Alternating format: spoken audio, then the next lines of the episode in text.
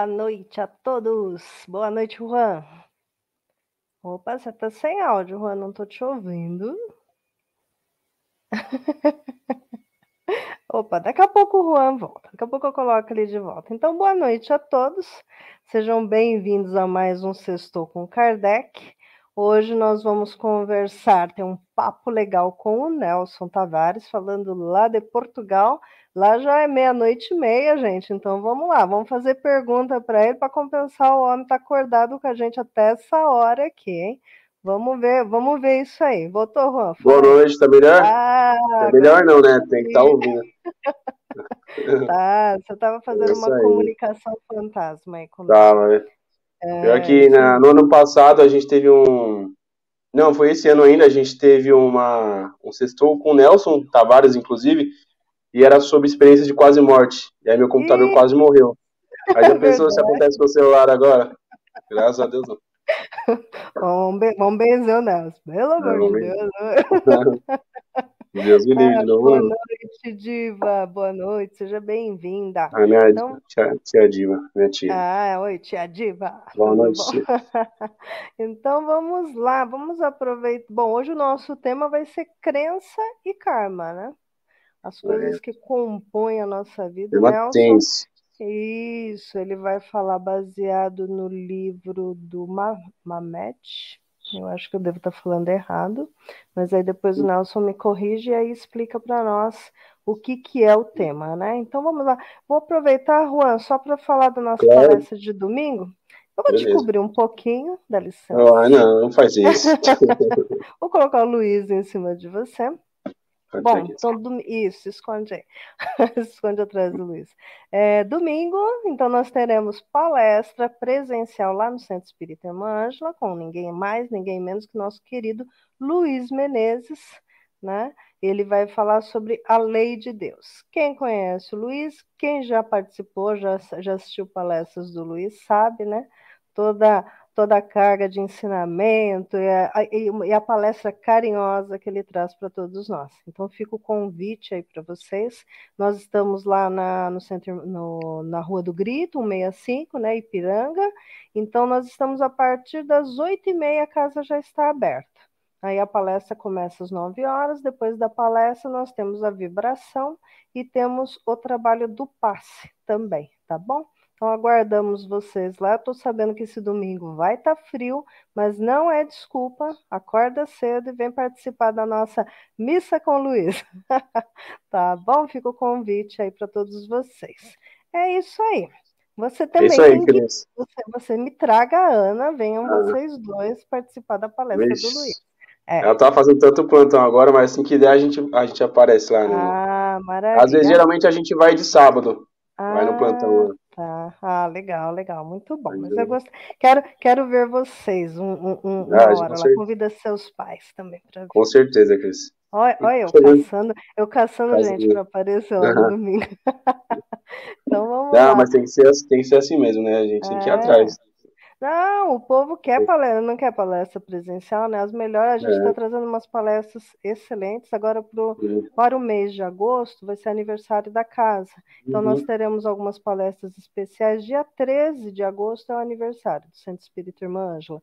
No dia que vai ser num sábado, no dia 14, nós estaremos tendo uma palestra especial com o Lirálcio, e ele canta né? Então ele, ele faz a palestra, traz o tema e canta também, né? Faz algumas apresentações. Então é muito agradável, é muito bacana.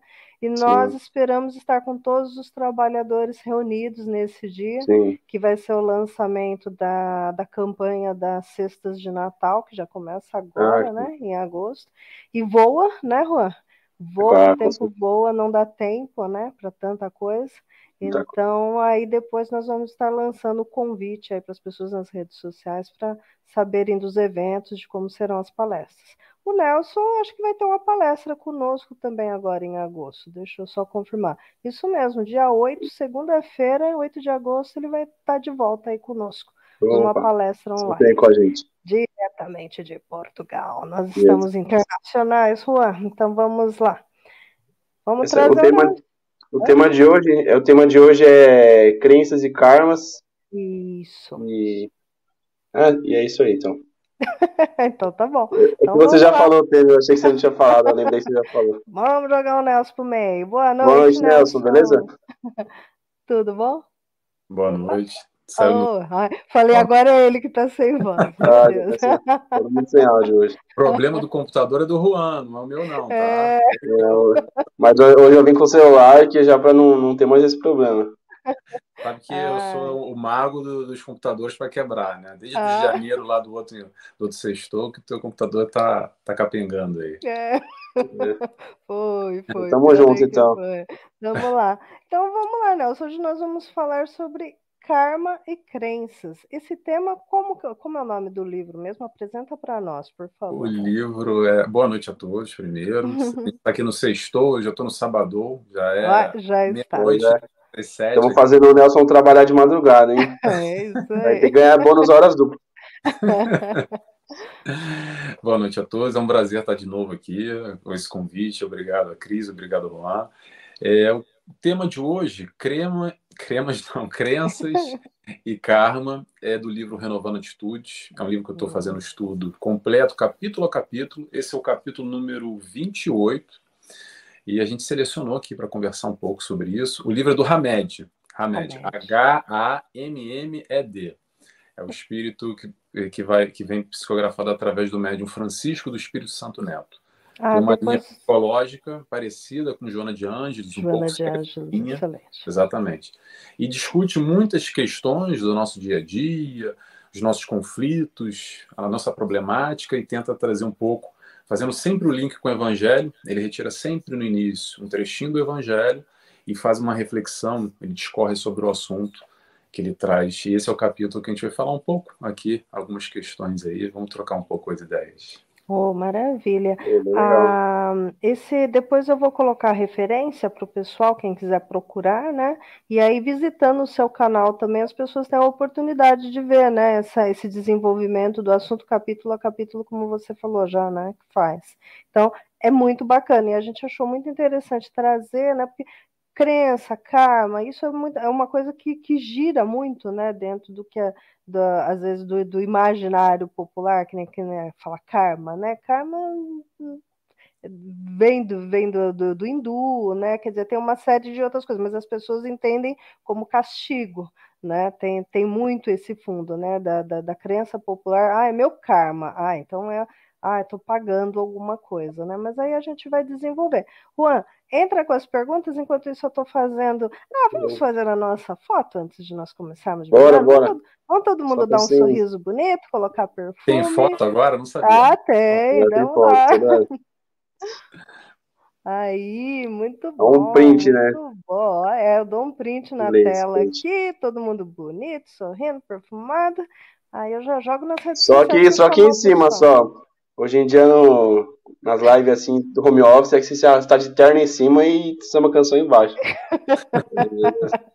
Nem vou falar nada, não vou entrar no mérito da questão. Então fica vocês um pouquinho, eu vou sair um pouco agora. O pessoal que quiser, né, a gente vai estar entrando com o tema, quiser fazer as perguntas, joga no chat, eu vou estar jogando aqui para eles e vou estar acompanhando junto, daqui a pouco eu volto. Tá bom? Isso aí, isso aí. Beleza. Falou, Cris. Só comentar também que no final do, no final da, da live, a, a Cris vai sortear um livro, né? Do nosso sebo. Entre todo mundo que, que comentar, tanto no YouTube quanto no chat do Facebook, a gente vai pegar esses comentários e a Cris vai sortear e a pessoa sorteada vai ganhar um livro. Eu vou sortear. E aí vocês vão escolher o livro lá no nosso no nosso sebo online lá no Instagram. Aí o Juan vai mandar para vocês. O Juan é bonzinho, ele manda livro para todo mundo. Mas, pagando frete. Opa, pagando bem que monta. Então vamos lá, gente. Até daqui a pouco. É isso aí. Bom, então, Nelson, primeiramente, obrigado né, por você ter aceito o convite que, que a gente fez para você. É mais um prazer ter você aqui com a gente, né? Nosso segundo sextor. E bom, o tema que a gente que a gente escolheu do, desse livro que você está estudando, né, capítulo por capítulo, fala sobre crenças e, e karmas, né? Basicamente sobre é, é, karma seria a nossa, as consequências das nossas atitudes, das nossas ações. Então eu queria primeiro começar, é, é, vocês estão te perguntando sobre como que a gente, dentro do Espiritismo, pode enxergar a lei de causa e efeito, né, aquela lei da ação e reação, que é algo assim, é um assunto que a gente fala muito na doutrina. Então, como entender isso dentro do contexto do, do Espiritismo e dentro do contexto desse livro que você está estudando? Perfeito. Antes de responder, vou começar já aqui fazendo uma propaganda lá do meu canal. Para quem quiser acompanhar esse, esse estudo, eu lanço uma vez por semana, capítulo a capítulo. Eu comecei no primeiro, estou quase no capítulo 40. São 54 capítulos, e esse capítulo, por um acaso, é o número 38. Então já está lá gravado depois. Vou repetir um pouco aqui o que eu já estudei lá, mas se alguém gostar aqui e estiver ao vivo, me busca lá nas minhas mídias, tem Facebook, Instagram, agora tem é, podcast também que eu abri, TikTok, um pouco de tudo. Eu tô Até TikTok. pela mídia, pronto, mas está lá. Agora vamos lá, vamos começar a responder então essa primeira pergunta sobre. Repete para mim sobre ação, é, ação e reação. É, é, sobre, isso? é sobre a, a lei de, de causa e efeito causa do espírito. Perfeito. Causa e efeito ou ação e reação, na verdade, é o processo do plantio e da colheita. Que às vezes a gente não quer plantar, às vezes a gente acredita que não precisa plantar nada, mas o tempo inteiro a gente está plantando alguma coisa. E o plantio é feito 24 horas por dia, 365 dias por ano. São as nossas escolhas. E esse conceito, esse entendimento que a doutrina espírita nos traz, Exatamente para quê? Só para saber que a lei de causa e efeito, a lei de ação e reação? Não, é exatamente para a gente ter a responsabilidade sobre as nossas vidas. E principalmente para a gente abandonar ou deixar para trás aqueles conceitos que a gente ainda traz muito, mesmo a nível inconsciente, daquele processo de vitimização, porque eu não tive culpa, eu sou um pobre coitado, o que está acontecendo comigo? Como a Cris falou ainda há pouco, é o meu karma, sempre com essa conotação negativa, que tudo que acontece de ruim na minha vida está acontecendo porque eu devo ter feito muita bobagem lá atrás, numa outra encarnação, e agora estou aqui na penitência e pagando. E a, e a gente carrega muito isso até esse entendimento de alguma forma mais ampla, é, de todo esse contexto cultural que a gente carrega no Brasil, histórico, e também aqui em Portugal, para quem não sabe, estou aqui em Portugal, pronto, mas é muito similar, né? Lembrando que toda essa, essa religiosidade veio daqui, isso ainda é muito presente na nossa vida, na nossa sociedade, mesmo a nível inconsciente, a gente meio, meio que carrega essas questões, e não só, atenção, lembremos que muitos de nós de, durante diversas encarnações, a gente veio com esse conceito enraizado, então ele está aqui dentro, porque muitos de nós é a primeira vez que a gente tem um contato com uma explicação mais aprofundada sobre essas questões que a gente tinha ali, um, um, modo, um padrão, um modo de pensar, de certa forma, e agora a gente busca, através da doutrina, uma compreensão mais aprofundada sobre essa relação de causa, efeito, plantio, colheita, ou ação, ou reação, e aí, quando a gente entende que nós somos espíritos e romper essa barreira da morte, que acaba com aquela história de céu e inferno, de morrer o acabou, de que vira anjinho, ou vai lá para o mármore do inferno, o que é que seja. Então a gente passa a entender que todo o nosso plantio, toda a nossa escolha, todas as nossas ações que nós realizamos hoje, agora, amanhã vai ter algum resultado. E esse amanhã pode ser nessa encarnação, como pode ser na próxima. Então, o que, que isso quer dizer? Quer dizer que hoje, às vezes, é só uma consequência natural de uma escolha lá atrás. E essa escolha lá atrás pode ter sido ainda nessa personalidade, personalidade Nelson, como pode ter sido numa outra personalidade, numa outra encarnação.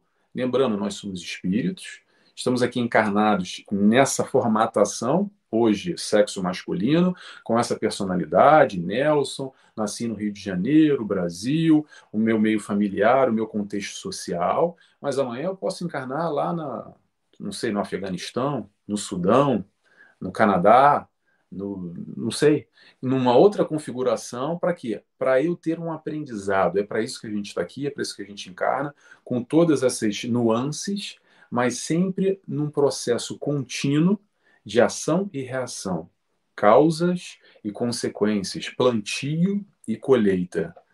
Ficou claro ou eu confundi mais ainda? não, não, ficou, ficou bem, bem claro agora. E eu até achei legal assim, você falar que a gente está plantando 24 horas por dia. E é estranho eu pensar nisso, né? Mas é, eu penso assim, né, que até, assim, claro que a gente muitas vezes trabalha, estuda, chega em casa cansado, então o descanso para o nosso corpo físico, ele é necessário, né? Mas muitas vezes a gente está na ociosidade ali, poderia, poderíamos estar utilizando o nosso tempo para fazer algo útil, mas a gente está deitado ali no sofá, na cama, é, só é, postergando as coisas, né? Procrastinando, né? Então isso também seria um plantio, né? A gente está deixando de fazer algo útil com o nosso tempo e isso vai ter consequências lá na frente, né? Então é bem, bem interessante pensar dessa forma aí. Mas o bem já é de alguma forma gera uma Sim. consequência. Às vezes se a gente tem a oportunidade e está nas nossas mãos, como você falou agora, Juan, a gente também vamos lembrar, todo mundo tem um livre arbítrio, faz o que quiser, mas também vai ter que colher de uma maneira ou de outra, mais cedo ou mais tarde. A questão aqui, o que eu acredito que a, que a doutrina espírita faz, não é para punir ninguém e botar um, um peso nas costas. É uma tomada de consciência. É a gente saber como é que a coisa acontece e, naturalmente, a gente vai carregar ali uma responsabilidade, porque quando a gente sabe, aí já muda um pouco a configuração. Porque a ignorância, de alguma forma, nos blinda, entre aspas, de certas questões. Mas quando a gente tem é, é, esse vislumbrar, essa, essa, essa tomada de consciência mais profunda dos, dos pormenores desse plantio, colheita, de toda essa relação mais ampla que a doutrina espírita nos facilita, desse entendimento mais profundo de por que, que a gente desencarna, o que, que a gente está fazendo aqui, por que, que a gente volta de novo, por que, que hoje é uma expiação, o que, que é uma aprovação, e toda essa complexidade, isso nos traz responsabilidade. Só isso. Agora, o nosso livre-arbítrio continua da mesma forma. A gente faz o que quiser, na hora que quiser. Se quiser fazer, ótimo. Se não quiser fazer, tudo bem, vai fazer lá na frente. Não tem jeito. É, um exemplo assim bem, bem assim, mais fácil de entender seria é, um fazendeiro. O fazendeiro ele plantou e vai colher, sei lá, milho no ano seguinte. Aquele fazendeiro que não plantou, beleza, ele não está fazendo mal, mas ele deixou de, de plantar, no ano seguinte ele não vai colher nada, né? Seria mais ou menos isso. E ainda mais, João, é exatamente isso. E, e, é, e, às vezes a gente não só, ao invés de deixar, ao invés de plantar milho, a gente não planta, mas às vezes sabe o que a gente faz? A gente planta caco de vidro. Aí, no ano seguinte, a gente vai lá e mete a mão na terra, aí se corta. Aí sabe o que a gente faz? A culpa é de Deus. Deus está é. me punindo. Mas quem é que plantou caco de vidro lá atrás? O que, que a gente está plantando hoje?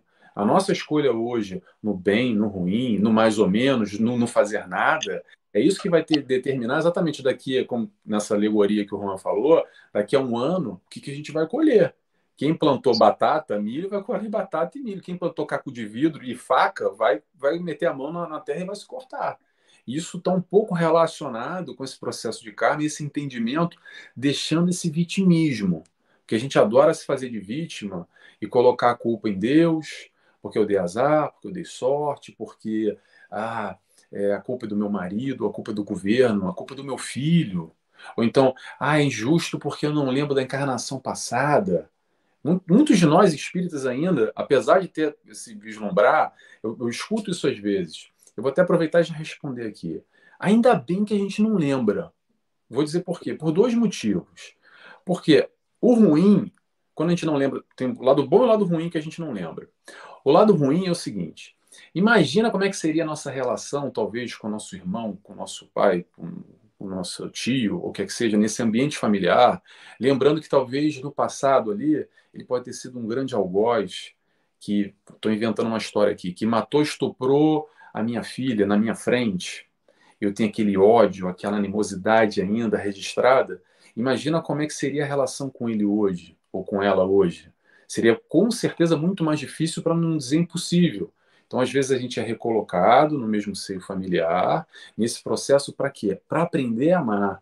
Porque se não tivesse o véu do esquecimento, a gente não iria conseguir se aproximar. Mas ainda assim, às vezes a gente bate de frente no seio familiar, tem uma animosidade gratuita que a gente não sabe de onde é que vem. Normalmente pode perceber, todos na nossa família sempre tem alguém que a gente se dá muito bem e alguém que a gente se dá muito mal. Não necessariamente tem uma história ruim, mas a gente sabe que isso acontece com, com frequência. Muito bom. Essa, essa é questão que a gente não lembra, ainda bem que a gente não lembra para o lado ruim. Agora, para o lado bom também é o seguinte: vamos lá. Pensa comigo aqui, Juan. Imagina que agora você está num momento doloroso, complicado da sua vida, com diversas privações de ordem material e não só, outras questões. Você se olha e fala assim: caramba, tá difícil a minha vida. E aí você lembra de uma encarnação passada. E a tua encarnação passada você estava num outro status muito melhor do que você está hoje. Eu te pergunto, o que, que você vai fazer a não ser ficar lá naquela memória lá atrás, pensando, ah, poxa, o que, que eu. ficar sempre remoendo, e isso não vai vai provavelmente te impossibilitar de dar essa caminhada, o passo à frente e viver talvez essa dificuldade que você esteja vivendo hoje, que também é para o seu aprendizado. Mas ficar nessa lembrança positiva, nesse saudosismo, nessa encarnação mesmo. Quantas vezes a gente fica lembrando lá atrás, naquele momento de 5, 10, 20, 30 anos? Ah, é aquela época que era boa, porque eu tinha meu marido, minha esposa, que eu era jovem, que eu era mais bonito, que eu era mais bonita, que eu tinha um corpo atlético. Hoje, principalmente quem já tem muita idade, fica se olhando, se sentindo mal. Ah, a gente fica muito nesse saudosismo. Então, imagina a gente lembrar de uma outra encarnação que foi melhor do que esse momento que a gente está enfrentando hoje. Então, ainda bem que a gente tem um véu do esquecimento. É, graças a Deus, com certeza é uma benção, né? Até pra gente, a gente poderia muito bem se revoltar também, né, contra, contra Deus pô, por que, que eu tô passando por uma situação assim? Já fui muito melhor que isso, é, tô me sentindo humilhado. Passar em outra encarnação eu era rico, agora eu tô aqui vivendo desse jeito, passando necessidade, né? Mas é igual você falou, tem um lado bom e um lado ruim. E no começo aqui da, quando a gente tava é, no começo da live, você falou do, do karma. Geralmente as pessoas associam o karma, com, o karma com algo ruim, né? Ah, é, isso aqui deve ser meu karma, tô pagando meu karma hoje. Mas o karma, ele é sempre negativo? Ou ele pode ser também positivo, já que ele é uma consequência né, das nossas atitudes? A, a, tradução da palavra, o significado da palavra karma, originalmente vem do sânscrito, que quer dizer ação. Karma quer dizer ação. Nada mais, nada menos. E a nossa ação que vai corresponder ao resultado na frente. Então, se a gente tem uma ação no positivo, vai ter um resultado positivo. Se tem uma ação negativa, vai ser negativo. Então, o karma pode ser positivo, como pode ser negativo. O que acontece, como a Cristina falou no início, é que a gente só enxerga o karma como negativo. Normal, popular, ah, isso é meu karma. Ah, eu devo ter jogado pedra na cruz. Ah, eu tenho que carregar essa penitência, esse peso na minha vida hoje, porque eu fiz uma má escolha lá no passado, na outra encarnação. Mas o processo, o processo, atenção, é, lembremos que não há punição nenhuma. Se está acontecendo alguma coisa, e principalmente nessa questão que a gente vai ampliar mais ainda no processo de expiação, muitas vezes, está atrelado à dor, a sofrimento, que vai, vai mais profundo ainda. Vou dar só uma pincelada aqui. Mas o que, que acontece? Esse processo, muitas vezes, desse suposto karma negativo ou barra, talvez, uma, uma expiação, não estou cravando, tá, gente? Com atenção que isso é um assunto mais complexo. Mas o que, que acontece? Isso não é para punir ninguém. Não é o resultado que vai ter alguém lá com chicote batendo na gente, vou, vou ter que pagar a penitência. Esse tipo de conceito não existe. Isso é um conceito, no mínimo, vou dizer, arcaico. É o conceito que a gente está acostumado, histórico da igreja, com esse pesar, com esse chicote, com aquela, com aquela história do céu e do inferno, com essa conotação. Mas, na verdade, esse, essa suposta expiação ou a questão negativa está acontecendo ou como uma consequência do nosso plantio, que é a tal da colheita. Então, o karma negativo hoje é porque eu fiz uma ação negativa e, naturalmente, eu estou colhendo essa negatividade. Ou então, num processo expiatório, que a gente pode relacionar com isso de alguma forma, na verdade não é para punir ninguém, é para nos oportunizar uma experiência para nos recolocar de novo no caminho do amor, que a gente se desviou de alguma maneira. Então, o entendimento é muito mais profundo e a gente abandona um pouco essa questão pura e simplesmente de que punição, essa palavra ainda é muito forte, faz, faz parte ainda muito do nosso entendimento do certo, errado, essa dualidade de que eu fiz o bom, eu vou virar anjinho e vou para o céu. Ah, eu fiz errado, eu vou ser punido e castigado. Não tem nada a ver com isso. A gente tenta pegar essa palavra é, é, mais oriental, né, nesse entendimento, e, e quase que configura ela para as nossas questões, digo, Brasil, Portugal, esse nosso entendimento ocidental nessa configuração de punição. Mas não tem nada a ver com isso. Karma pode ser positivo, como pode ser negativo também. É isso aí. E muitas vezes a gente, quando acontece alguma coisa na nossa vida, a gente fala, ah, foi azar, ou a gente fala, pô, é, fui, fui promovido, ou sei lá, tava passando na rua, caminhão passou bem na minha frente assim, por um pouco não me pegou. Ah, foi sorte. Só que a gente aprende na doutrina espírita, né, que essas situações, ela, nada acontece por acaso, né? Todas as situações na nossa vida são pré-definidas e tem alguma razão. E até Bezerra de Menezes falava que, que nós não viveríamos nada que fosse para o nosso, nada além do que fosse para o nosso aprendizado, para o nosso progresso. Então eu queria te perguntar, Nelson, se dentro do contexto da doutrina espírita, desse, do, do livro que você está estudando, se sorte e azar, era, é, esses conceitos existem Vamos lá, boa pergunta. O que, que acontece? Como você falou, esse nada é por acaso. A gente repete muito essa questão do nada é por acaso, quase que é um mantra né, espírita, nada é por acaso, mas a gente reflete muito pouco isso e se questiona muito pouco, às vezes até porque a gente não tem uma fé muito fortalecida. Às vezes a gente fala muito que nada é por acaso quando acontece o bom, mas quando a gente considera o ruim, que aí vem essa concepção, essa leitura de sorte e azar, a gente às vezes dá uma balançada, fala, pô, peraí, será que é isso mesmo? Ou, ou, ou, esquece, talvez, essa frase, que talvez seja impactante só quando acontece a coisa boa. E essa questão do sorte azar ainda faz parte de uma visão muito limitada nossa, muito materialista. E eu sei que é difícil romper essa visão, porque a gente está encarnado aqui na Terra, a gente vive assoberbado no mundo material, que faz toda essa influência, esse peso sobre nós. E como é que a gente foge disso? Como é que a gente busca uma visão mais ampliada? exatamente em momentos como esse, que a gente para, senta, estuda a doutrina espírita e tenta compreender através da racionalidade que há alguma coisa a mais, que tudo tem um porquê, que essa questão de sorte e azar ainda é muito limitada à nossa compreensão. Porque quando a gente para, passa a entender não só Hamed, como a Joana de Ângeles, que nos demonstram que as tais lutas da vida e todos os problemas que a gente vive, as dificuldades que a gente vive, isso é muito difícil, isso é muito pesaroso, isso é um azar que aconteceu comigo, só acontece desgraça na minha vida. Pausa. Quando a gente entende esse processo reencarnatório e a gente passa a compreender que, na verdade, tudo isso que está acontecendo é para o nosso bem é para o nosso crescimento. Mas como a gente está aqui circunscrito com a visão muito fechada, fica difícil da gente ter essa compreensão mais alargada. E eu sei que é difícil, não é fácil. Mas quando a gente entende toda a sistemática, entende todos esses porquês, e aí é uma oportunidade também da gente trabalhar nossa fé verdadeiramente, principalmente quando o bicho pega, quando o calo aperta, quando a gente tem a dificuldade, quando bate lá forte nas pernas e nos balança, e às vezes nos, nos derruba, aí sim que a gente deveria, ou sugiro eu, a gente trabalhar verdadeiramente a nossa fé lá no fundo, porque fé não é só acreditar, acreditar é mole. Fé é principalmente acreditar e confiar. A confiança, quando a gente tem verdadeiramente, a gente não passa a ter mais dúvidas. Não tem senão, não tem talvez, não tem de repente.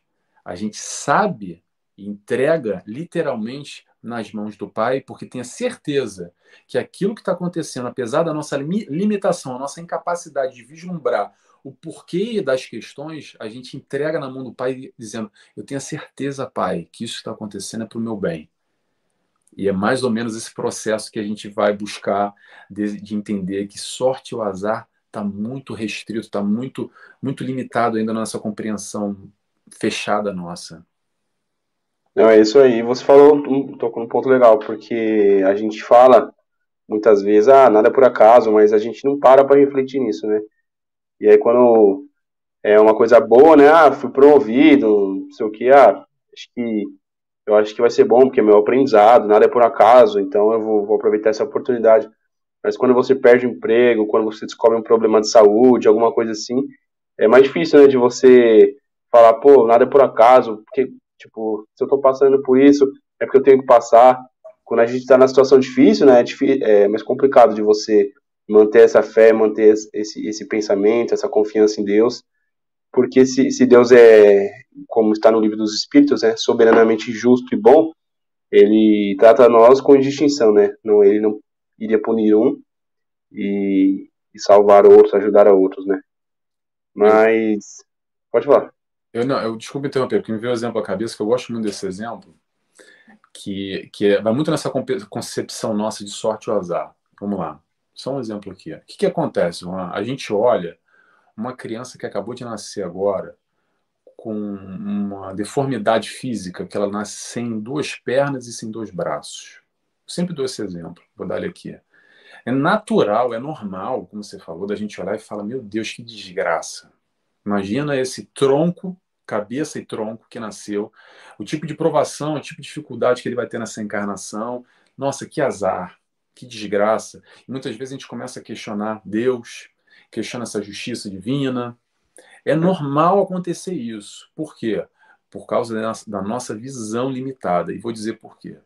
Quando a gente vem com acesso à espiritualidade, que nos abre um pouco esse véu, abre um pouco, rompendo essa, essa barreira de uma encarnação só, e aí a gente tem, por exemplo, uma explicação que esse caso hipotético que eu estou dando, tá? Só um caso hipotético. Não estou afirmando que todos os casos são esses. Atenção, tem que tomar cuidado para falar que as pessoas podem compreender que é tudo assim. Não é receita de bolo, mas vamos lá, hipoteticamente. Que esse espírito que durante as últimas duas, três encarnações cometeu suicídio, e aí ele veio sem braços e sem pernas nessa encarnação por um único motivo: para dificultar a possibilidade dele novamente de tirar a sua vida. Então, na verdade, isso é uma bênção para ele, porque aí ele na, na, carne ele vai ter maior oportunidade de vivenciar na carne aquilo que talvez ele já deveria ter vivido há duas, três encarnações, mas ele retirou a sua vida. Então, essa visão que a gente tem, quando a gente para para entender isso, fala, é, de repente, então não é azar, de repente é uma bênção divina, ele está vendo assim. Porque no, nesse caso, que bom que a espiritualidade de alguma forma configurou o perispírito dele no planejamento reencarnatório. Pronto, estou aqui abrindo na subjetividade, não estou afirmando. Mas que bom que isso aconteceu, porque nesse projeto de espírito evolução nascemos, fomos criados, desculpa, não nascemos, fomos criados simples e ignorantes, do primitivo ao feliz, é uma caminhada aos poucos. E nesse processo, todos nós chegaremos ao ponto que Jesus se encontra hoje, como Espírito perfeito. Não somos perfeitos. Não, não vamos chegar nessa encarnação ainda. Mas sim, podemos dar um passo à frente. Por quê? Porque Jesus veio e deu uma colinha para a gente ali, ó, facilitando, nos mostrando, dá uma comparada os nossos valores, principalmente nesse aspecto moral, e desenvolver o intelectual é mole. Agora, e o lado moral? a gente dá aquela comparada e fala assim: é, estou distante ainda de Jesus. Mas aos pouquinhos, todos nós chegaremos lá. Então, voltando à interrupção que eu fiz aqui, acabei me perdendo no raciocínio. A nossa visão ainda de sorte e azar, de bom e ruim, porque eu estou com muita dificuldade na minha vida, eu sou um desgraçado, eu estou sendo punido por Deus, a minha vida é ruim. Na verdade, quando a gente entende isso mais amplamente, tudo isso vai resultar em uma coisa: no aprendizado, na nossa melhora, no nosso crescimento. É isso aí. É, falando nisso, eu lembrei do, do Chico, né? Chico Xavier falava que é, você pode estar em qualquer lugar do planeta, na, pode estar na Disney. Se você não estiver bem consigo mesmo, a sua cabeça não estiver no lugar, não estiver em ordem, você vai estar mal em qualquer lugar. E acho que é exatamente isso, né? tudo depende da, da perspectiva, né? Da forma como a gente enxerga as coisas. Às vezes a, a vida da pessoa está desmoronando, mas ela está tranquila, ela se mantém firme, ela confia em Deus, sabe que, que aquilo é passageiro, ela sabe que aquilo é, faz parte da programação dela, que ela confia em Deus, né? É igual você falou, a fé não acredita, ela acredita, mas também confia. E Chico Xavier estava contando, um exemplo disso é o Chico, né? O Chico uma vez foi no Pinga Fogo e ele estava contando a história do pai dele, quando o pai dele ficou doente, ficou, não sei exatamente o nome da doença, mas ele ficou paralisado e tinha que tomar algumas injeções que naquela época eram, chamadas de injeções de ouro. E, e o trabalho dele, é, naquela época os irmãos eram menores e só ele e o pai trabalhavam em casa, né? E somando o salário dos dois, dava mais ou menos para pagar as duas injeções que o pai dele tinha que tomar por mês, né, até ser curado e as despesas da família, né, alimento, conta, ficou, ficaram atrasados. E foi bem nessa época que, que saiu um dos livros do Chico, acho que é Brasil, Coração do Mundo e Pátria do Evangelho. E aí o pai dele questionou, falou, ô Chico, você não podia de repente pegar esse livro para gente, né? É, eu ouvi dizer que esse, esse livro foi entregue a benefício das almas, e nós também somos almas, né? Que você entregou esse, esse trabalho a benefício da pobreza, e eu creio que hoje não existam mais pobres, mais pobres do que nós agora. Então, você poderia pegar um livro para conseguir um dinheiro aqui pra gente. Aí o, o Chico, né? Imagina, o Chico devia ter uma, assim, uma firmeza de, de ideal, eu confiava muito em Jesus, porque no auge assim da, da pobreza, com um monte de dívida, ele falou pro pai dele assim, que é, não tem problema, pai, na hora da dívida a gente a gente a gente a gente deve na, na hora da dificuldade a gente deve, mas depois a gente paga. A gente tem amigos aqui em Pedro Leopoldo que vão nos ajudar, mas vender o trabalho dos espíritos isso não é possível, eles não permitem isso. Os livros são deles, não são nossos e a gente está na mediunidade com absoluto desinteresse. Então você imagina, né? Seu pai de cama, paralisado, é, vocês cheio, cheio de dívida, trabalhando para pagar para pagar o tratamento, sem dinheiro para comida, nada, e mesmo assim se abdicar de, de vender os livros para deixar o trabalho para caridade, e com seu pai ainda pedindo, assim, imagine. Aí o Chico até falou que ele, que ele chorou tudo, mas ele se manteve firme no propósito. Então é isso, é confiança em Deus e, e tentar enxergar as coisas de uma perspectiva melhor, né? Independente se o mundo está desmoronando em cima de você, né? Nada é por acaso. Interessante, não, interessante essa história, não conhecia, mano. Legal essa história. É, tem lá no YouTube, né? O, Pinga, o Chico Xavier no Pinga Fogo, então tem vários vídeos lá no YouTube, eu vejo bastante. É, a gente tem uma pergunta aqui nos comentários, vou pedir para a Cris colocar. Ah, a própria Cris perguntou. Ela pergunta assim: as crenças enraizadas podem atrapalhar as nossas experiências nesta vida atual?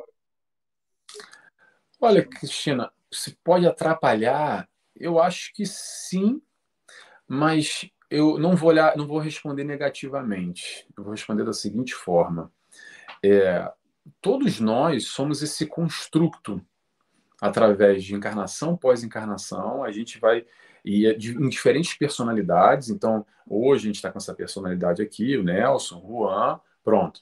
E na próxima encarnação a gente vai encarnar em outro corpo, em uma outra personalidade. Só que, claro que a gente carrega exatamente essa, essas tendências, algumas, algumas questões enraizadas, como você falou, é, se a gente viveu muito, por exemplo, numa determinada crença, com determinados valores durante alguns períodos, que eu digo períodos é algumas encarnações, muito provavelmente a gente vai carregar nessa nossa mochilinha para a próxima encarnação certos conceitos pré-estabelecidos ou é, essas tendências quase determinadas sem dúvida nenhuma. Porém, o que eu acho que é de positivo nisso? Eu vou nos colocar aqui, talvez, nesse bolo, num achismo.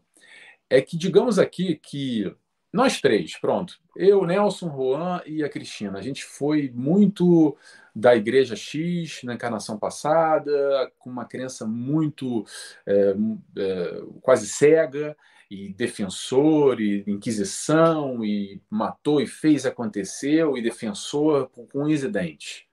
Tá bom. Mas o que importa é exatamente hoje. A gente pode ter essa tendência, sim, ainda, e a gente percebe muito, até no meio espírita, que a gente percebe hoje em dia são, parece que são é, é, antigos católicos. Eu digo quem nasceu no meio espírita, não é porque veio do catolicismo para cá, não, porque a ideia aqui não é classificar ninguém como melhor ou pior, cada um no seu quadrado, aquilo que responde aos seus anseios, à sua alma, aos seus questionamentos. Está na religião lá, está ótimo, ponto. Agora, a gente percebe que muitos que nasceram em berço espírita carregam exatamente essas tendências nessa bagagem, quase que o próprio discurso toda a, a, a, construção de pensamento, o modo que se relaciona com o mundo, com Deus, relacionamento com Jesus também, não só com essas tendências lá de trás, com essa mochila. Mas vamos lá, voltando ao raciocínio aqui, ao, ao exemplo. Então, eu, o Juan e a Cristina, a gente foi muito forte naquilo, porém, hoje, agora, a gente está tendo a oportunidade de rever esses conceitos que apesar de a gente estar ainda talvez muito enraizado com certas questões, o que importa é esse momento hoje, que aqui a gente está refletindo, trocando essa ideia, talvez rompendo essa barreira, furando a bolha e ampliando a consciência para essa discussão, que não é fácil. Eu não sei para vocês, mas a gente lê aqui, eu digo por mim, eu leio a mesma coisa 200 vezes e aquilo parece que tá, até mastigar e descer verdadeiramente, engolir, compreender, parece que é ter que bater com um livro na cabeça. Porque é complicado ainda. A gente escuta o palestrante falando a mesma coisa 200 vezes. Às vezes eu leio o livro duas, três vezes e parece que eu não li aquilo. Eu falei, mas como é que eu não consegui compreender ainda? Como é que eu não às li? Vezes você... É, tipo, às vezes você até vivencia a situação e volta a cometer o mesmo erro de novo, né?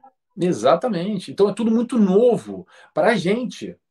Porque no nosso estágio evolutivo, isso faz sentido para a gente. A gente está aqui agora no, no Sextou, no Brasil, estou aqui no Sabadou, e a gente está aqui de alguma forma reunido nesse tipo de assunto que faz sentido para a nossa alma, para o nosso questionamento, os nossos valores, para a nossa vida, de alguma forma, nesse nosso momento.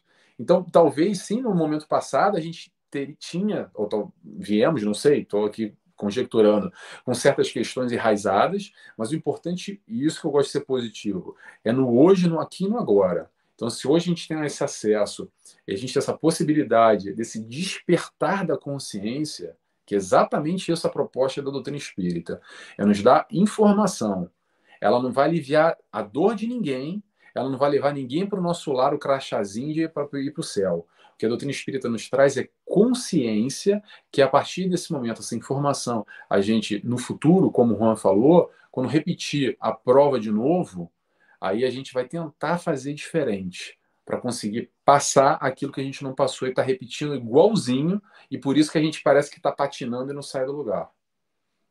Sim. E você, agora eu tenho uma pergunta assim que surgiu aqui.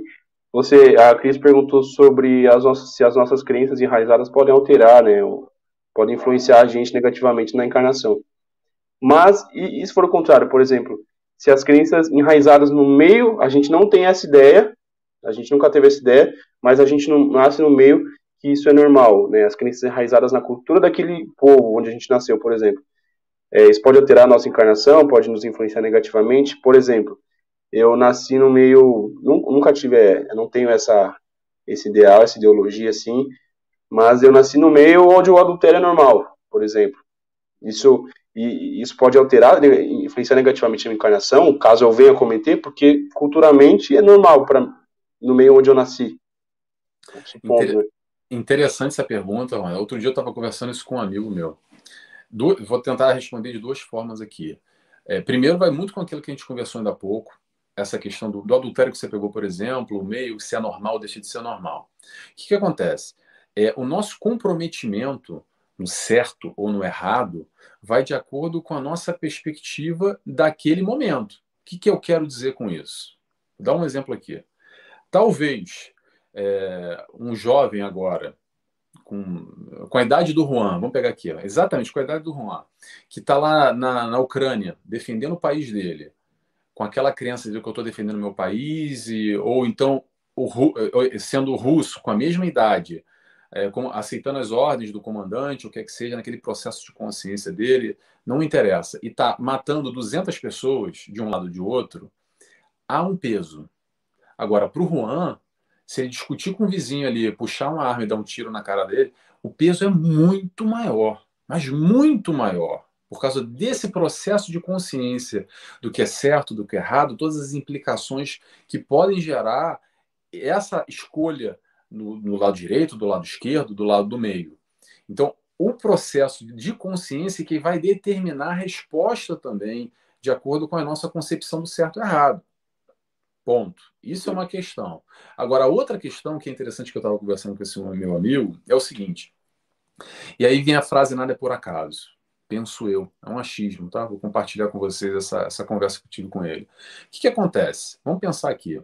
A gente está acostumado, mais ou menos, aqui com esse contexto brasileiro, Portugal, Europa, Ocidente, mais coisa, menos coisa, a uma, um, a uma liberdade, a mais ou menos direitos né, de, uh, humanitários, uh, direito das mulheres, o ir e vir, direito religioso, uh, poder falar e, e, etc. E. Agora imagina que a gente desencarna agora, nós três desencarnamos aqui, de novo, o exercício, eu, Cristina e Juan. E a gente encarna agora lá na Coreia do Norte, na próxima. Ou então na Arábia Saudita. E aí vamos pegar a Cristina, por exemplo cristiana do sexo feminino. Vamos dizer que ela encarne também como sexo feminino na Arábia Saudita, com uma restrição que mulher, até pouco tempo atrás, não estou para criticar, tá, gente? Mas até pouco tempo atrás ainda era apedrejada como na época do Cristo, lembra do apedrejamento? Atire a primeira pedra, quem nunca pecou. Até hoje, naquela cultura, naquele país, há questões complicadíssimas de liberdade, de expressão, de ir e vir, de, de vestuário, de falar, de se expressar. De, de, por exemplo, sexo feminino na, na Arábia Saudita, não só Sudão, há tantos outros países muito complexos ainda. E aí, aí que vem um questionamento. E o espírito que encarna lá? Não estou querendo dizer que ah, a gente está mais superior ou menos, que é melhor, que é pior. A questão não é essa, a questão é tem de haver o aprendizado.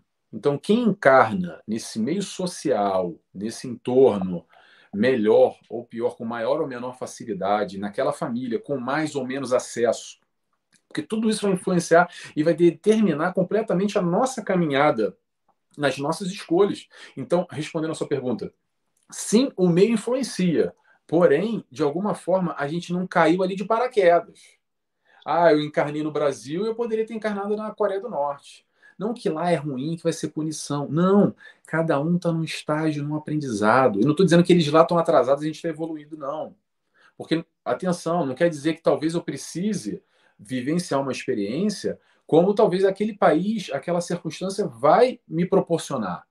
Então não é que, ah, já encarno no Brasil, já estou melhor, e antes eu encarnava lá na outra, lá no Sudão. Não, não é isso que eu estou falando.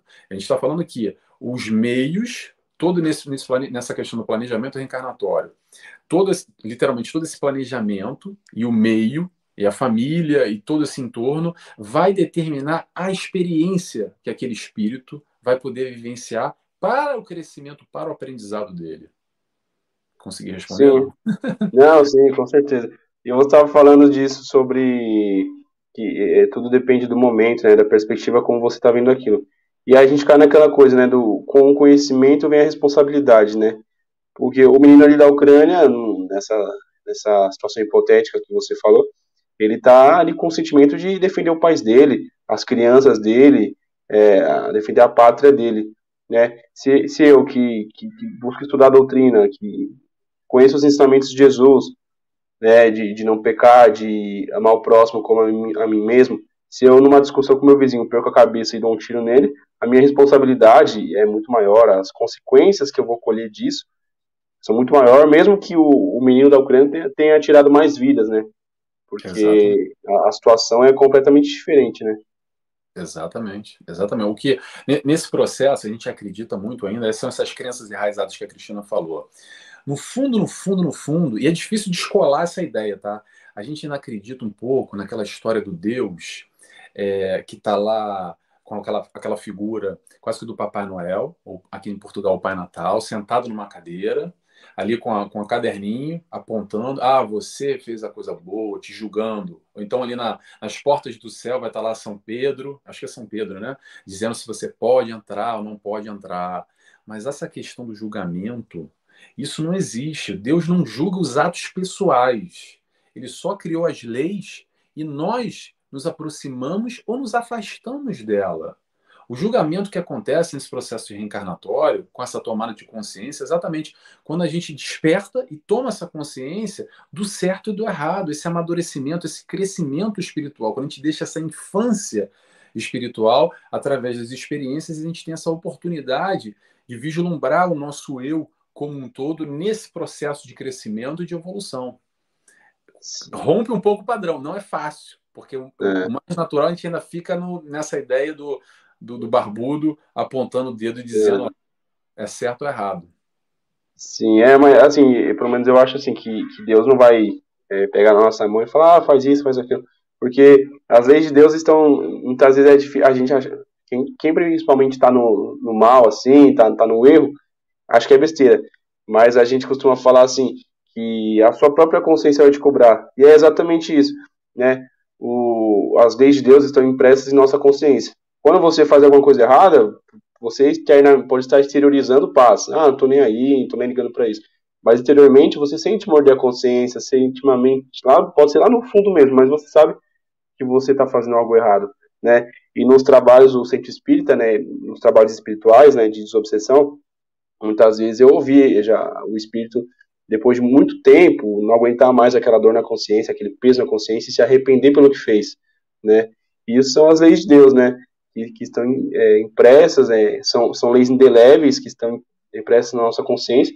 E você pode mudar de personalidade, de corpo, você pode tentar fugir disso, mas você é, já no, está, no estágio evolutivo que nós somos, somos seres humanos, a gente já sabe, já tem uma noção, por mais superficial que seja, do que é o certo e do que é o errado, né? E se a gente sabe, a gente tem a responsabilidade pelos nossos atos maior ainda do que se a gente não soubesse, né? Como um animal que mata outro apenas por, por igual, sei lá, uma baleia orca que mata para ensinar o filhote a caçar, tem animais que matam por simples diversão, nem sempre para comer. Eles não têm responsabilidade, né? Nós temos. Com consciência, exatamente. E, e isso você falou interessante, Juan, porque o que acontece? Nessa história, e até do plano espiritual, você deu um exemplo bom de mesa mediúnica, que acontece muito, mas não só, a gente, vamos trazer aqui para o nosso estado de consciência, de consciência aqui encarnado. O erro faz parte ainda. O erro faz parte. A gente já errou, a gente erra e a gente ainda vai errar. Ponto. Agora, processo de consciência de saber o que é certo o que é errado que vai determinar, e principalmente o arrependimento e a correção daquela besteira que a gente fez, do erro que a gente cometeu, a reparação daquele mal que foi criado. E aqui eu estou falando muito genericamente. Porém, é bom a gente fazer uma distinção, uma separação, de que arrependimento não tem nada a ver com culpa, ok? Porque a culpa não nos leva a nada. O arrependimento é saudável é saudável desde que a gente reconhece o nosso erro. Que às vezes a gente está cometendo erro, está fazendo a besteira e nem assim se, se apercebe ainda. Tá fazendo. Agora, quando a gente já sabe, aí tem a oportunidade de se arrepender, de falar: é, eu vacilei, eu errei, nossa, meu Deus, onde é que eu estava com a cabeça?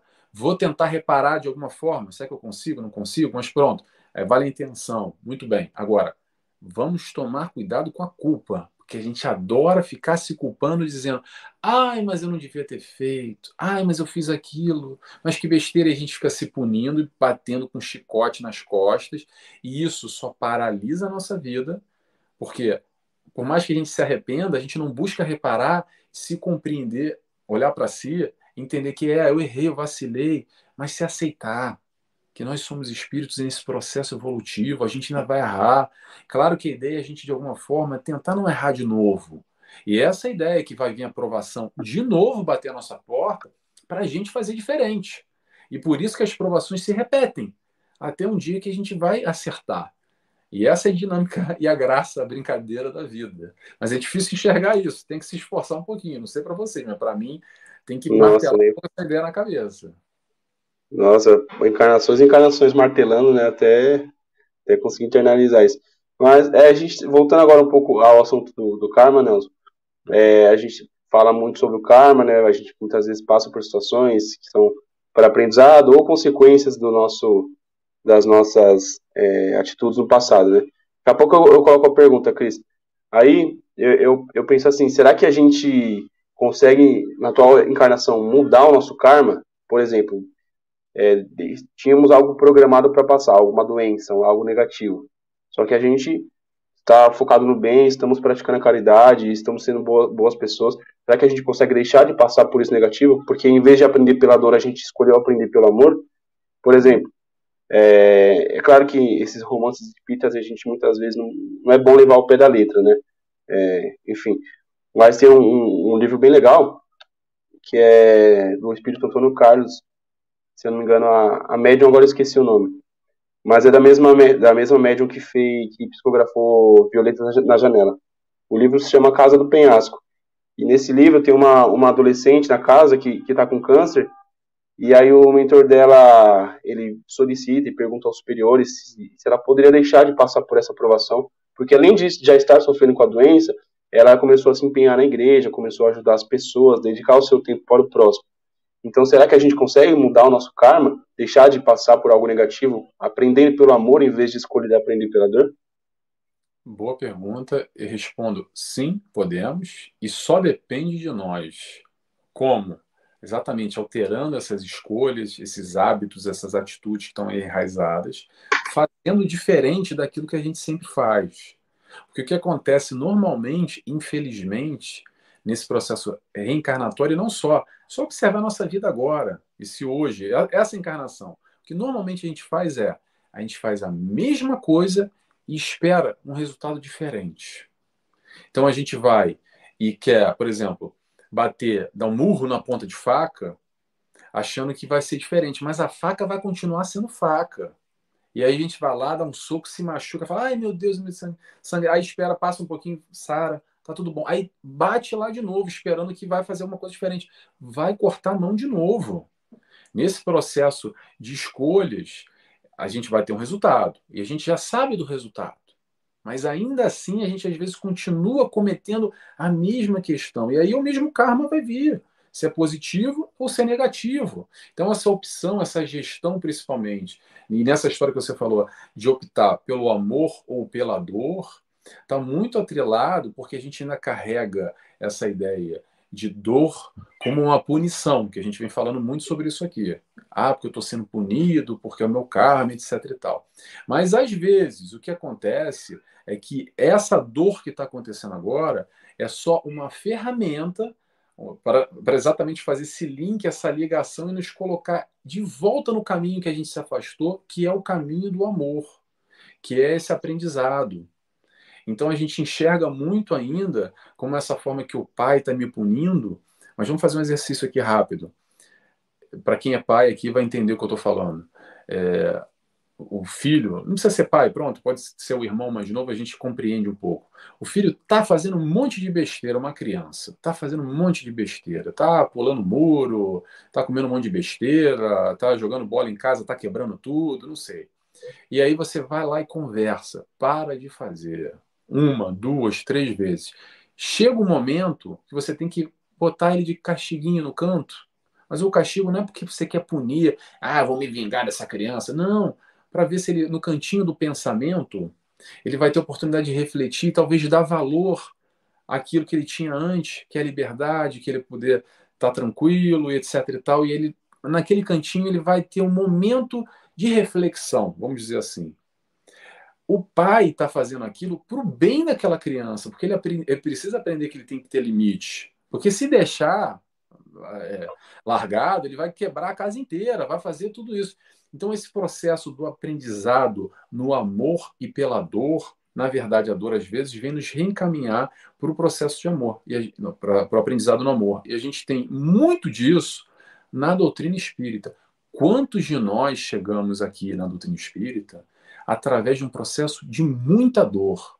Chegamos quase como se fosse a, a tábua de salvação final, depois de percorrer com muita dificuldade outras religiões buscando psiquiatra, psicólogo, remédio e não consegue encontrar resposta e aí acaba no centro espírita e consegue ali se encontrar talvez de um caminho que se desviou no passado, mais ou menos assim. E só para concluir a resposta que eu fiquei devendo aqui que você perguntou, se dá para alguma forma remediar, sem dúvida nenhuma. Dá para remediar, às vezes, alguma expiação já pré-programada nesse processo. Por quê? Porque às vezes essa expiação pré-programada, esse momento de dificuldade, talvez, de que seria esse cantinho do pensamento, digamos assim, para poder reaver é, essa escolha errada no passado, durante o processo, a gente já opta pelo amor agora. Então, se a gente opta pelo amor agora, às vezes o aprendizado já está sendo realizado agora. A gente não precisa mais daquela aprovação, da, daquela situação difícil, às vezes, como você falou, do, de uma doença, uma questão física, porque não foi, não foi necessário mais aquele cantinho do pensamento, digamos assim, entre aspas, tá, gente? Eu estou falando aqui, é, porque é muito mais profundo do que isso, não dá para a gente colocar a expiação como fosse o cantinho do pensamento. Mas eu ah, consegui explicar mais ou menos, não? Não, sim, sim, ficou, ficou muito bom. Assim, às vezes a gente precisa passar por privações para aprender, né? Às vezes a gente está. Eu, por exemplo, eu gostava muito, gosto muito de, de ler romances, livros espíritas. E aí tem fases da minha vida que eu tô trabalhando muito assim, aí eu, pô, fico pensando, nossa, agora eu dou valor ao, a quando eu tinha aqueles momentos mais tranquilos de leitura. Então aí a gente, é na dificuldade muitas vezes que a gente aprende a dar valor para as outras coisas, né? É... Desculpa só interromper aqui, os conflitos, Não, João de Anjos fala muito isso, que os conflitos, na verdade, se vêm exatamente para o aprendizado. Aprendizado do quê? A dar valor. Sabe aquela história assim, eu era feliz e não sabia. Principalmente quando a gente perde alguma coisa, foi o que você falou. Aí quando você perde, você lembra lá atrás, nossa, eu não dava valor àquilo. E aí a gente percebe o quanto a gente, hoje, nesse momento agora, o Juan e eu, pode, pode trocar aqui, o quanto a gente agradece muito pouco aquilo que a gente tem de bom, é, o processo da gratidão, e quanto a gente reclama das coisas. A gente é muito fácil de reclamar e agradecer o que é bom.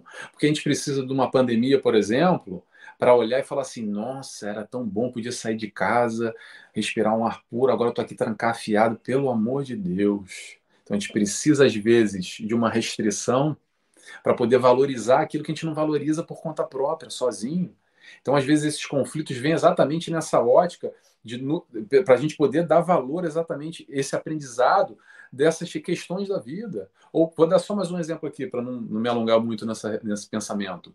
É quando a gente é adolescente e reclama da comida lá em casa, fala assim: ah, essa porcaria dessa comida, não estou comendo carne, quero comer carne todo dia. Não sei, cada um tem um, a sua realidade diferente, tá? Estou inventando uma, uma, coisa hipotética aqui.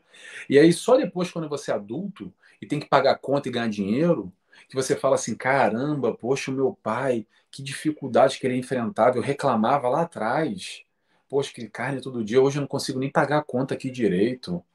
Então a gente precisa vivenciar certas situações para dar valor àquilo que a gente não dava. Sim, é exatamente isso. No livro Nosso Lar, né, tem um dos instrutores lá que, que fala assim: que a doença é mestra da sabedoria e o desastre da ponderação, né? Então, às vezes a gente tem que passar por aquilo para conseguir conseguir dar valor, né? Muitas vezes a gente não gosta do nosso emprego, mas experimenta se demitir, de ter que pagar as contas e, e não conseguir arrumar outro, né? É mais ou menos por aí. Nelson, antes da gente, a gente já passou de uma hora de live, antes da gente ir para o sorteio, tem mais uma pergunta que eu queria pedir para a Cris colocar aqui para gente. A Cris pergunta assim: é, não há castigo, não há castigo, há aprendizado. Se a dor nos toca, podemos compreender é que há uma necessidade de aprendizado. Seria isso? Pera, desculpa, faz de novo a pergunta que é. eu não. Não, ela fala assim, que não existe castigo, existe aprendizado. E quando a, se, a, se a dor nos toca, é, é para que a gente pode compreender de que existe uma necessidade de aprendermos mais. Seria, seria mais ou menos isso, né? Exatamente, tudo vem para o nosso bem. Aí aquela história da nossa.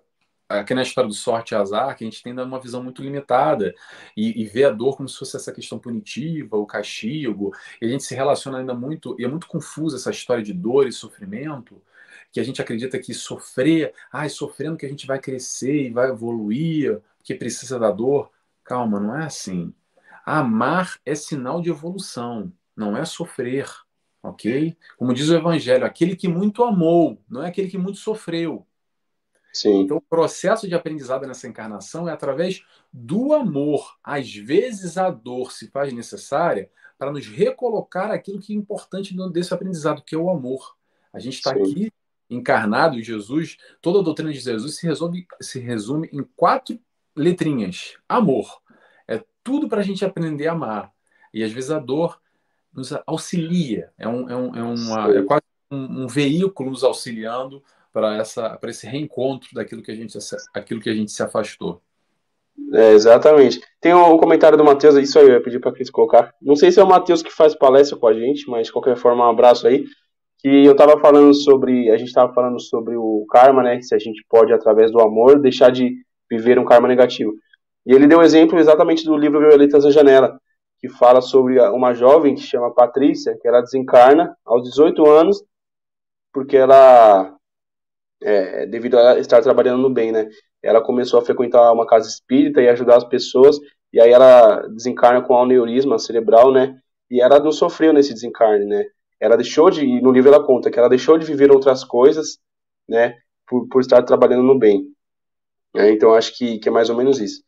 E Nossa. a gente tem uma só, a gente só tem mais uma pergunta, que acho que a Cris fez outra pergunta. Nossa. Ela fala assim, ela pergunta assim, é, toda dor é um sinal vermelho indicando autoavaliação e necessidade de mudança, né?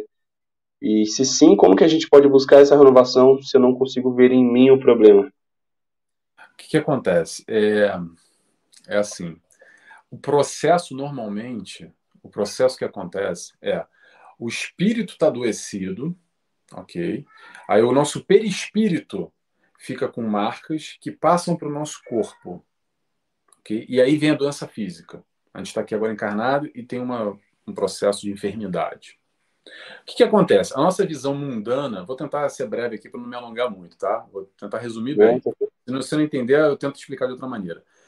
a nossa visão mundana, a medicina atual ainda, a gente foca em, em quê? Em curar aquela enfermidade que a gente está vendo no corpo físico. Muito bem. Aí a gente foi lá e fez a operação e curou, sarou, resolveu aquele problema. Tá bom.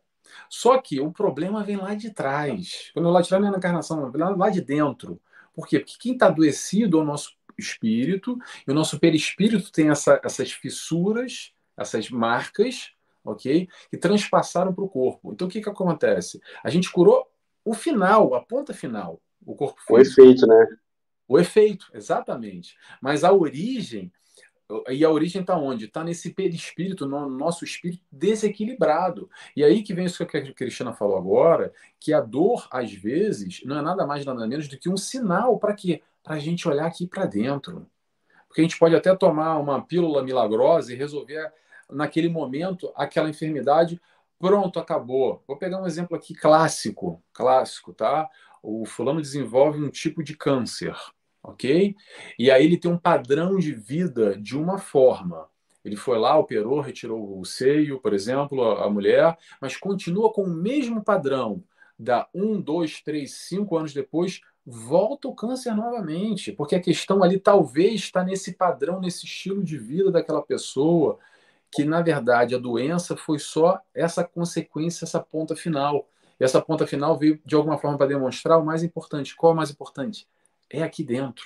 O que a gente tem que olhar e a busca dessa, dessa medicina espiritual nova e todos esses estudos que, que hoje a doutrina espírita, em conjunto com a medicina, várias associações médicos espíritas e também a psicologia vem colaborando com essa leitura também, a psicologia transpessoal, enfim, e Jonas de Anjos, Hamed, não só, de fazer esse entendimento mais profundo, entendendo que o corpo físico é só a ponta final do processo. O que é importante a gente tem que trabalhar é o nosso espírito.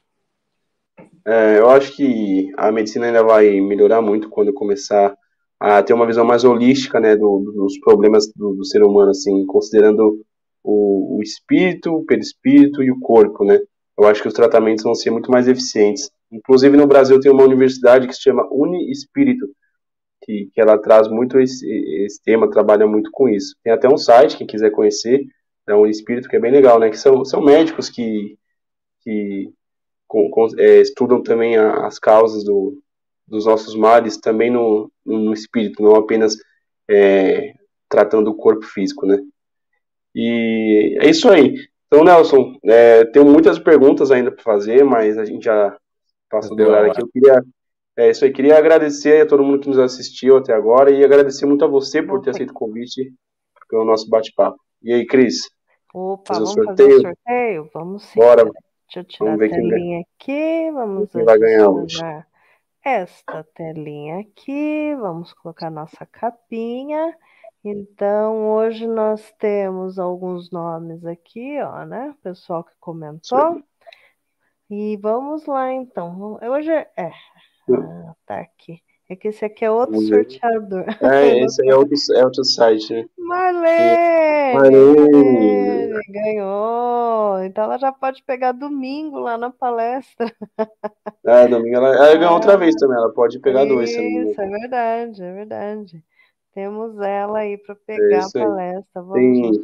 Ô, Cris, tem, tem, uma, tem uma história assim, conta até pro Nelson do primeiro. A gente começou a fazer o sextou, aí eu tive a ideia de. Eu e a Cris, a gente teve a ideia de fazer o sorteio né, do livro, já que a gente tinha o sebo. E aí eu fui o primeiro a fazer o sorteio. Só que aí no site você tem que colocar quantas pessoas que você quer que sejam sorteadas. Aí eu, aí eu não sabia, aí tipo, tinha 10 comentários, eu coloquei as 10 pessoas e coloquei 10 nomes. Aí eu fui sortear, apareceu o nome de todo mundo, assim, como se todo mundo tivesse ganhado, assim. Ah, coisas do ao vivo, coisas do ao vivo. Essa ah, loteria é boa, hein? Eu queria que a, é, todo mundo a fosse assim, né? Todo mundo que joga. Oh, aí seria ótimo. Ai, gente, mas foi muito é bom. Aí. Quero aproveitar a oportunidade aqui, né? Que agora tem mais, há mais pessoas que estão assistindo aqui conosco, Ah, eu não coloquei aqui. Peraí, só me dá só um minutinho. Divulgar a palestra do, de domingo, Cris? Exatamente. Vou colocar aqui uma capinha para o pessoal poder ver. Quem não viu, aí vai ficar no online também.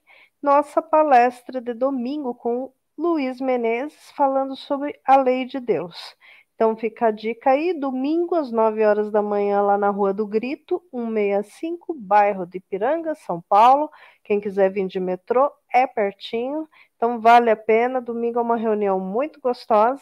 Como eu já falei, eu sei que vai estar frio domingo, mas isso não é desculpa, porque nós é. estaremos lá. então, fica o convite aí para vocês, tá bom? E é segunda, segunda-feira nós temos palestra com quem? Segunda-feira já é dia primeiro, né? Primeiro Sim, de agosto. agosto. Então, será com o nosso querido Adilson Moia, que virá Sim. fazer a palestra, vai fazer a palestra diretamente Bacana. lá do Centro Espírita Irmã Ângela. Então, nós Bacana. vamos transmitir lá da casa para o nosso canal, tá bom? Então, gente, é isso. Foi muito bom foi muito bom a, a, as explicações, Nelson, valeu muito. Eu fiz algumas perguntas aqui, porque a gente sabe que tem muitas pessoas que têm, né, essas questões, essas perguntas, essas dúvidas. A gente, hoje o pessoal está meio tímido, ninguém fez pergunta, mas eu fiz, claro, né? Não ia poder deixar passar. Mas está ótimo. Gente, obrigada pela, Obrigado, Nelson. pela noite, pela conversa, por essa sexta-feira que foi muito válida. E sexta-feira que vem estaremos. Nelson, você pode uhum. vir outras vezes, a gente vai escolhendo outros temas para a gente falar, porque foi tá. muito interessante. Foi muito bom. Acho que valeu muito a pena. Fica aí. Aí depois vocês podem ver a palestra no nosso canal, podem ver na, na no canal, no teu canal mesmo, né? Aí uhum. você compartilha lá também. E aí vale conhecer as outras reflexões que o Nelson tem a respeito da, dos capítulos desse livro que eu coloquei aqui, as indicações. Aí o pessoal procurar, é um estudo muito bacana. Tá bom? Então, bom é final de semana para vocês e até semana Falou, que vem. gente. Se Deus quiser e Ele há de querer. Beijos, beijos, até. Tá